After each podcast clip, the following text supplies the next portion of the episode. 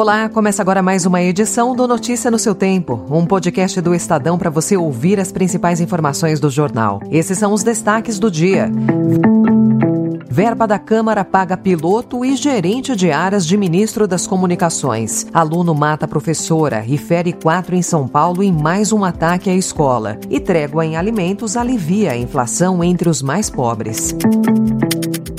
Hoje é terça-feira, 28 de março de 2023. Estadão apresenta Notícia no seu tempo.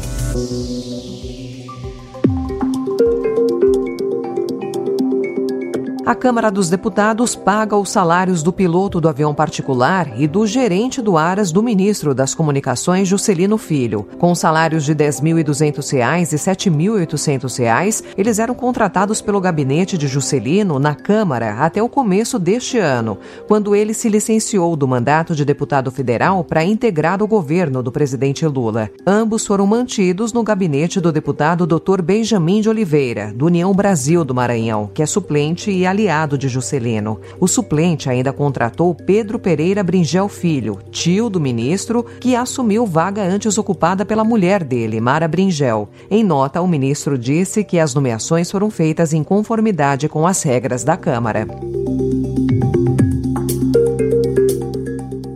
A Comissão de Ética Pública do Planalto analisa hoje o uso de avião da Força Aérea Brasileira por Juscelino para ir a leilão de cavalos.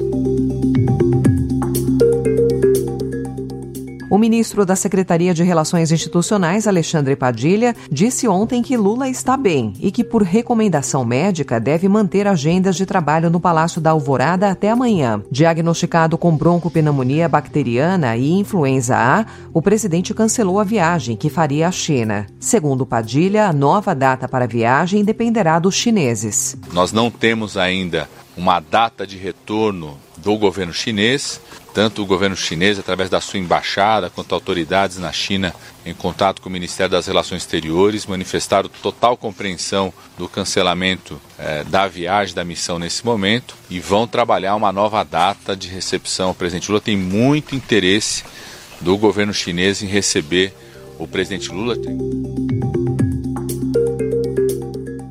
A ausência do presidente frustrou as expectativas de empresários brasileiros. A visita mobilizou uma mega comitiva com mais de 400 empresários. Sem a presença de Lula, as atenções diplomáticas se voltam para Dilma Rousseff, que chega à China para assumir um cargo de direção no Banco dos BRICS.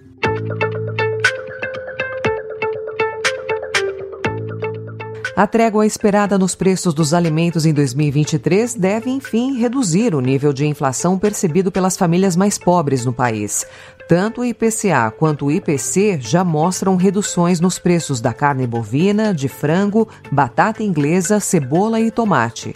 O IPCA de fevereiro subiu 0,84%, mas impulsionado em grande parte por reajustes de instituições de ensino privadas, que atingem especialmente as famílias de renda mais elevada. Para o restante do ano, economistas esperam que preços administrados pelo governo e serviços sejam os vilões, enquanto os alimentos consumidos no domicílio devem ajudar a frear a inflação média no país.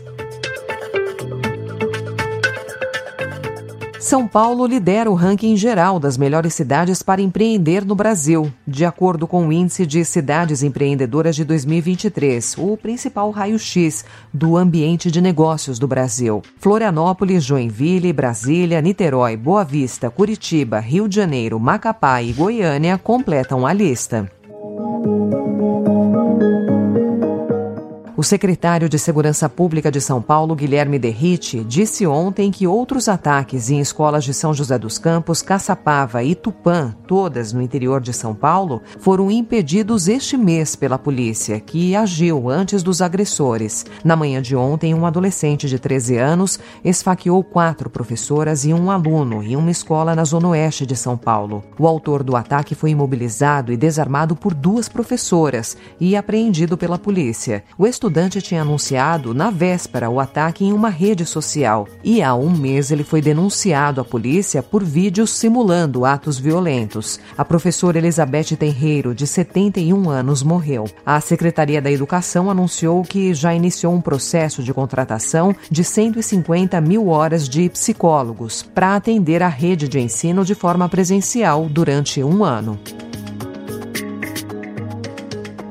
Em Nashville, três crianças e três adultos foram mortos a tiros ontem por uma mulher fortemente armada dentro de uma escola. A atiradora, identificada como Audrey Hale, de 28 anos, que teria estudado na escola quando criança, acabou sendo morta durante confronto com policiais. Segundo o Departamento de Polícia local, Hale seria transgênero. Desde o início de 2023, pelo menos 30 incidentes envolvendo armas de fogo foram reportadas em escolas nos Estados Unidos. O presidente americano americano Joe Biden pediu ao Congresso a aprovação de uma legislação de controle de armas. You know, uh, the shooter in this situation reportedly had two assault weapons and a pistol, two AK-47. So I call on Congress again to pass my assault weapons ban. It's about time that we begin to make some more progress.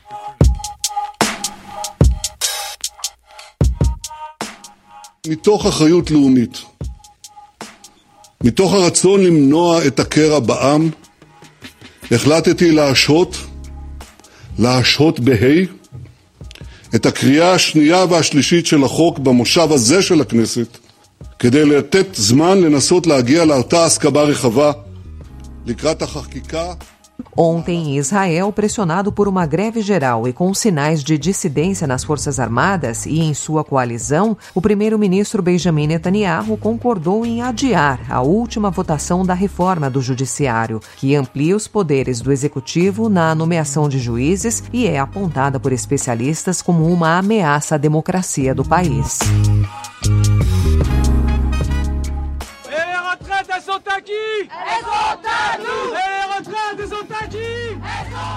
E na França, um protesto contra a reforma da Previdência em frente ao Museu do Louvre, em Paris, bloqueou a entrada de visitantes. A famosa pirâmide de vidro foi cercada por manifestantes, entre eles funcionários do museu que seguravam bandeiras de sindicatos e cartazes. O bloqueio deixou visitantes frustrados. Essa foi mais uma edição do Notícia no seu tempo, com a apresentação e roteiro de Alessandra Romano, produção e finalização de Felipe Caldo. O editor de núcleo de áudio é Emanuel Bonfim. Obrigada pela sua escuta até aqui e até amanhã. Você ouviu Notícia no seu tempo.